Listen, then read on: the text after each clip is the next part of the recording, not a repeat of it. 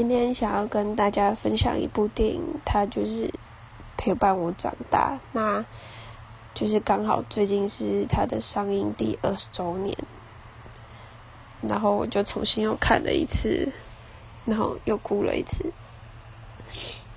这部电影是《魔法阿妈》，就是我从小就很喜欢看这部片，每次看到。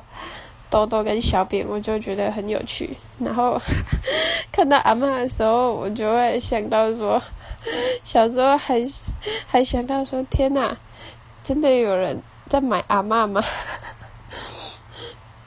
然后因为我从小也是让阿妈就是养到这么大，所以就是其实还蛮能够从电影里面。就是感受到很多，就是阿妈对豆豆的疼爱啊，然后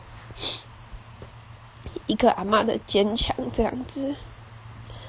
其实我觉得很多就是长辈，他们都不太会善于表达，但是他们对你的好是真的用行动来证明的。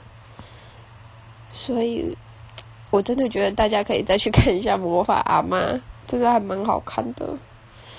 而且，那个猫咪骷髅吗？还是西老？真的觉得真的是，我也不知道。讲到这里就有点词穷。就最近刚好也清明节，然后跟阿妈去看了我们很思念的人，就是。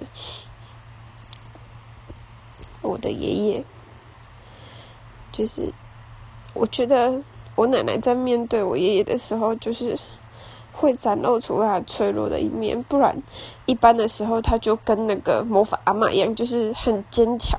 真的，他就是什么都是以我们为主。所以我真的觉得，嗯，长辈都很辛苦。那大家可以去看看魔法阿妈，谢谢。